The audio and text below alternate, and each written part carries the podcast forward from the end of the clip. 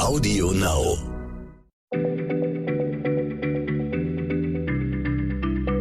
Schneller Schlau, der kurze Wissenspodcast von PM.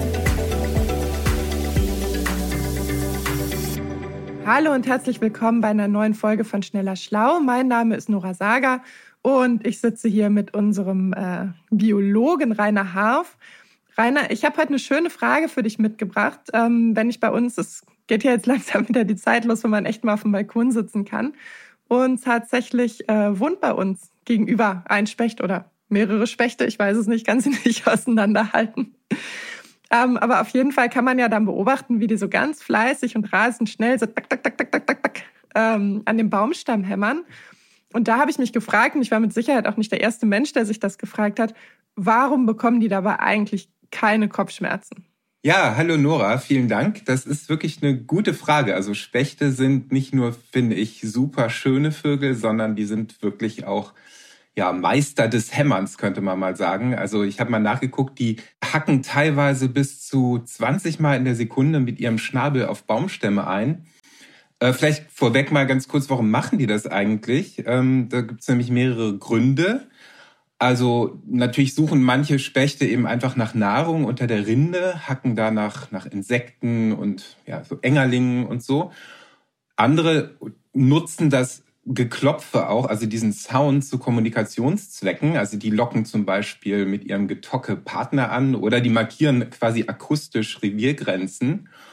Und ja, die allermeisten Spechte, die meißeln auch ganz gerne im Holz und zwar äh, meißeln die sich da Nisthöhlen.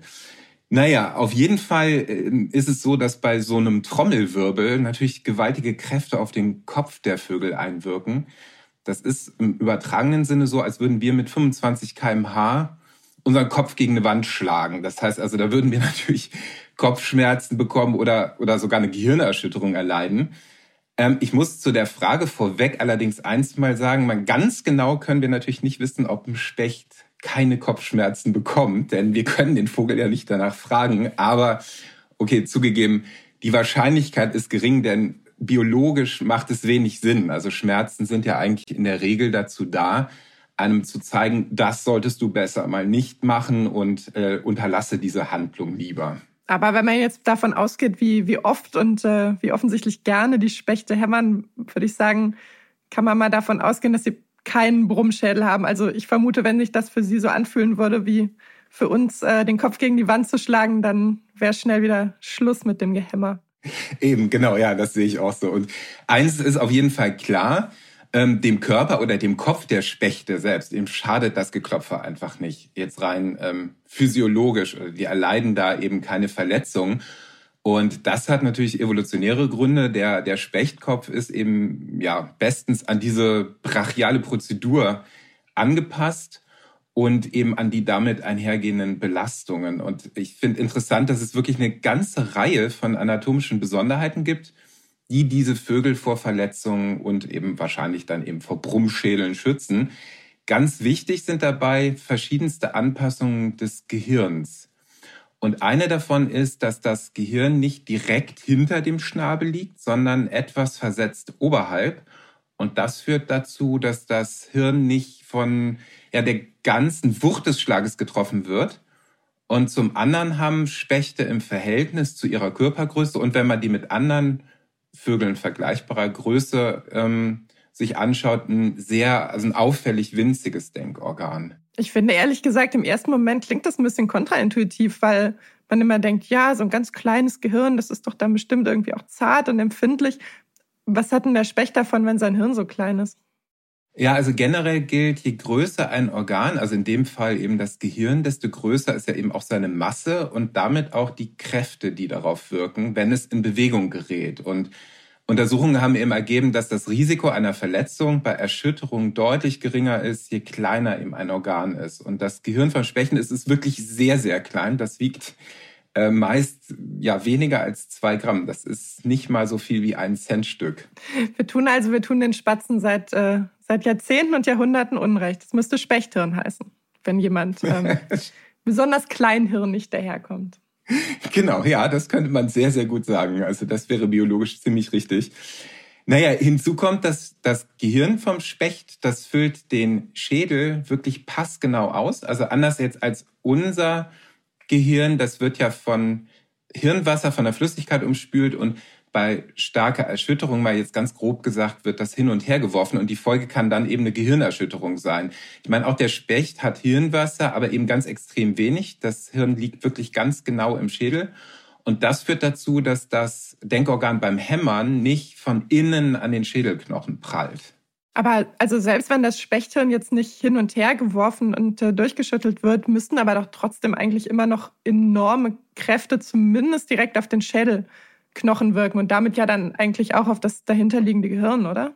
Ja, auf jeden Fall, das stimmt. Und da gibt es eben wiederum eine Reihe von Anpassungen. Also einmal ist es so, dass die äußere Schicht des Spechtschädels aus sehr dichten Knochen besteht und die Innenseite aber aus einem speziellen porösen Knochengewebe. Und das ist ziemlich genial, denn äh, da gibt es so Simulationen, die zeigen, dass ähm, genau dieser Aufbau der Knochen dazu führt, dass die Krafteinwirkung, die beim Klopfen, beim Hämmern entsteht, um den ganzen Schädel herum gelenkt wird bis zu einem stabilen Knochengewebe der Schädelbasis und der Rückseite. Und dadurch wird das Gehirn dem Druck eben nicht so stark ausgesetzt. Und das ist noch nicht alles.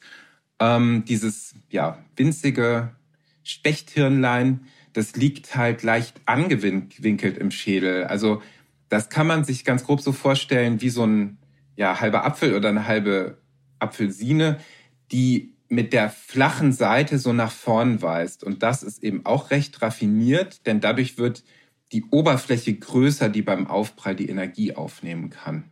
Okay, ich glaube, äh, ich fasse mal zusammen, was wir jetzt schon alles an äh, Specht-Gehirnschutzmechanismen zusammengetragen haben. Nämlich einmal A, ein besonders kleines Gehirn. B, ein Gehirn, das perfekt in den Schädel passt. C, Knochen, die die Energie um den Schädel lenken. Und D, ein Gehirn, das auf raffinierte Art angewinkelt im Schädel liegt. Und es ist echt Wahnsinn, wie viele Anpassungen sich da evolutionär ausgebildet haben. Ehrlich gesagt dachte ich so, du nennst mir da jetzt einen Mechanismus und dann ist der Drops gelutscht, aber ich sehe schon, so ist es nicht. nee, so ist es nicht und ich bin auch noch nicht ganz fertig. Ich finde das eben auch wirklich super faszinierend. Es gibt tatsächlich noch ein paar weitere Faktoren, die ähm, Spechten das Klopfen erleichtern. Und ein Umstand ist zum Beispiel der, dass dieser, der Schnabel des Spechtes wirklich nur einen winzigen Bruchteil einer Sekunde überhaupt Kontakt zum Baumstamm, zum Holz hat. Und das ist ein ganz kurzer Moment, der dauert nur so zwischen einer halben bis einer Millisekunde. Und im Vergleich dazu entstehen zum Beispiel jetzt menschliche Kopfverletzungen meist durch Zusammenstöße von etwas längerer Dauer, so von drei bis 15 Millisekunden. Ja, und dann gibt es zu guter Letzt noch eine weitere anatomische Spitzfindigkeiten. Das sind so biegsame Knochengelenke, sehr kräftige Schnabelmuskel und vor allem ein einzigartiges Zungenbein. Das ist so ein bogenförmiger Knochen, der an der Zungenbasis ansetzt. Der dient unter anderem auch dazu, dass die Spechte die Zunge so weit rausstrecken können. Und das Zungenbein beim Specht, das ähm, reicht eben von der Zungenbasis überall quasi den Nacken einmal um den Schädel rum bis quasi fast zum Nasenloch. Und diese ganze Kombination, die wirkt halt wie so ein natürlicher Stoßdämpfer für das Gehirn. Naja, gut, und dann kann man mal sagen, aus wer, na, hm, also ich habe es bislang noch nicht beobachtet, aber wer vielleicht mit dem Fernglas ganz genau einen Specht beim Hämmern anguckt, der stellt fest, der schließt dabei die Augen und das eben auch nicht ohne Grund, denn die, die Wucht des Aufpralls, die würde die Augen aus den Höhlen drücken. Oh Gott. Das ist ja übel. Ich hätte jetzt eher gedacht, irgendwie damit dem da die, äh, die Holzsplitter nicht in die Augen fliegen oder so. oh, ist das ja eklig. Okay, lieber Rainer, ähm, vielen Dank auf jeden Fall für diese sehr spannenden Einblicke in die Spechtanatomie.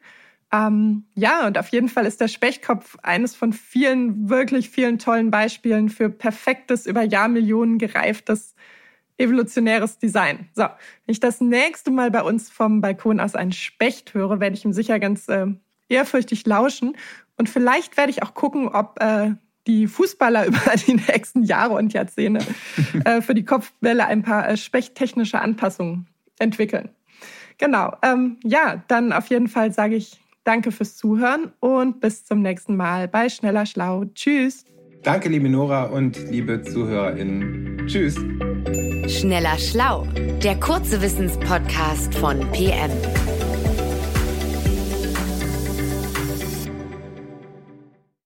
Hey, stopp! Noch nicht ausschalten, den Podcast. Moment, halt! Hier sind Lars und Ivy von Unnützes Wissen. Und wir würden euch recht herzlich einladen, einfach mal bei unserem Podcast reinzuhören, wenn ihr noch nicht genug habt. Wir haben nämlich etliche Fakten für euch.